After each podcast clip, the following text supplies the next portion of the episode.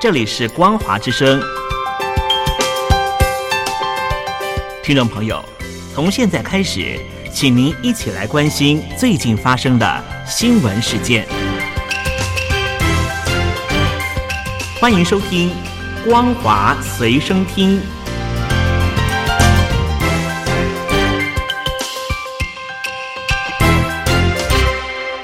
听众朋友，你好，我是嘉玲，欢迎收听《光华随身听》。我们来关心最近发生的新闻。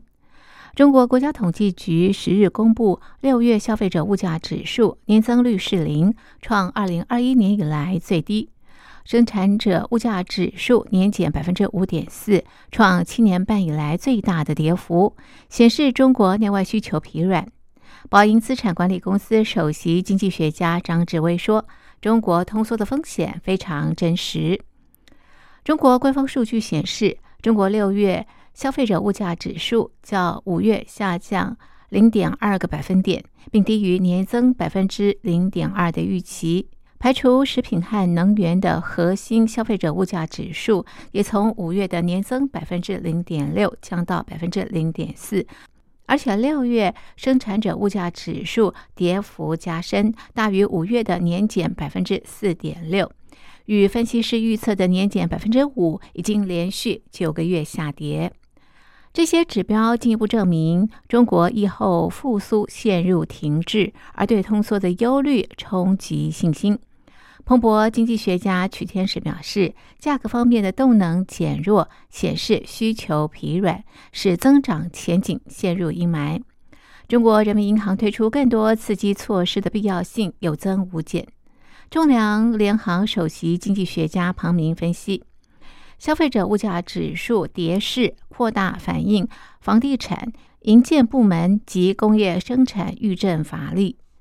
麦格里集团首席经济学家胡伟俊指出，中国无疑面临严重的通缩压力。如果通缩的预期固化，恐怕出现需求疲软与价格下跌相互作用的向下螺旋。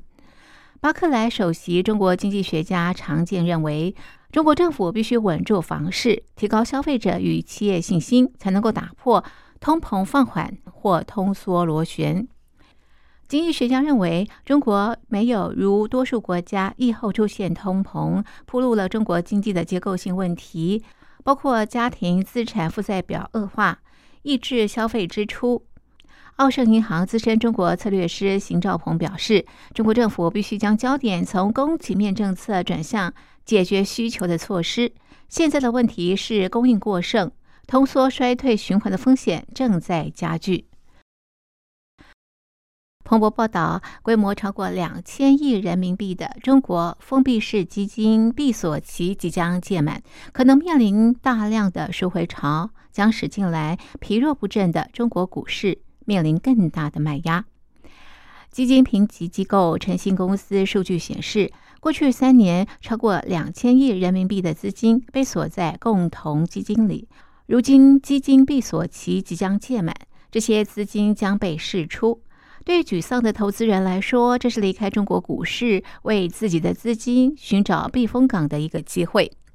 中国最大的宏观避险基金之一上海半夏投资管理中心六月警告，三年期共同基金和私募基金的净流出将是不可避免的。在中国经济失去动能、新基金又募集不易的情况之下，这增加了中国股市下行的风险。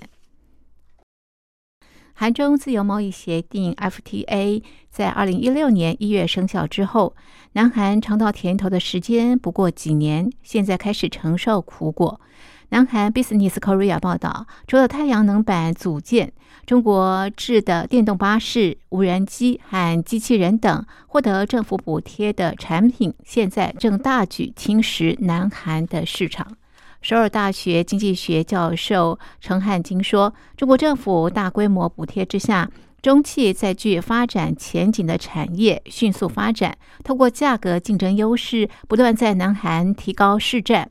韩企克服这个问题并取得竞争优势的最终之道在于技术，政府必须创造一个有利于技术发展的环境。”北约将在十一日和十二日在立陶宛首都维尔纽斯举行年度高峰会。乌克兰和部分东欧国家希望北约在这次峰会邀请基辅在俄乌战争结束之后加入，或者是至少提出让乌克兰入会的路线图。但是，美国总统拜登接受有线电视新闻网 CNN 专访时表示，乌克兰还没有准备好加入北约，俄乌战争必须先结束，北约才能够考虑把乌克兰纳为成员国。拜登在出访欧洲前接受 CNN 专访时说。此刻正处于战争期间，他不认为北约内部现在对于是否把乌克兰纳入这个家庭达成一致的意见。根据北约宪章的第五条，北约盟国承诺捍卫任何遭攻击的成员国。拜登指出，现在让乌克兰加入北约，将意味北约会与俄罗斯开战。但是，美国及北约盟邦会继续向乌克兰总统泽伦斯基和乌军提供结束战争所需要的安全和武器。德国总统肖兹六月已经表明，德国反对让乌克兰迅速加入北约。路透引述德国官员报道，将在北约峰会宣布援助乌克兰军备，但是德国认为目前并非邀请乌克兰加入北约的适当时机。北约二零零八年曾经发表声明，指称乌克兰最终将加入北约，但始终没有提出明确的加盟路线图，维持战略模糊。乌克兰现在要求北约发出明确的入盟邀请。泽伦斯基已经获邀参加北约峰会，他希望北约能够找出适当的字眼，邀请乌克兰加盟。日媒日经亚洲十日报道，北约对是否设立东京办事处的决定，准备延后到今年秋季或者是今年底前敲定。北约最初计划将此事列入十一日到十二日年度高峰会时待通过的文件，但是因为法国有异议，在该集团防御组织采共识决之下，这次似乎不太可能获准。设东京办事处的提案先由北约秘书长史托滕伯格抛出，以美国为首的北约想在亚洲伙伴国日本建制一个联络据点，并且深化与南韩、澳洲及纽西兰等亚太地区民主国家在安全领域的合作。北约现在有三十一个会员国。这个报道认为，各国对中国大陆的立场有所不同。其中部分成员国领袖，例如史托滕伯格及美国总统拜登，都认为抗中对其安全至关重要。如此对北京的担忧，正促使北约增加和美国盟邦日本及南韩的合作。美国财政部长耶伦九日结束访问中国大陆行程。白宫国安顾问苏利文同日说，总统拜登认为耶伦此行和中方的互动非常重要又具实质性，并维持美中沟通管道畅通，清楚传达华府意图和关切。美中激烈竞争必须负责任的管控，这要靠来自美国国务卿布林肯和耶伦等高官的密集外交，而美国将持续在这方面努力。耶伦访中四天，他是继六月的布林肯之后，近期第二位访中的美国高官。苏利文九日随拜登出访欧洲，他在空军一号提到，拜登每天都会收到耶伦的书面汇报。至于美中互动是否又回到拜登政府之前希望设立的护栏，苏利文没有正面回复，只是重申美方会采取密集外交，持续努力。但是他强调，北京目前仍排斥与华府维持军事联系。耶伦访中之后也没有改变。他呼吁中国作为负责任的强国，有义务采取行动进行军事对话。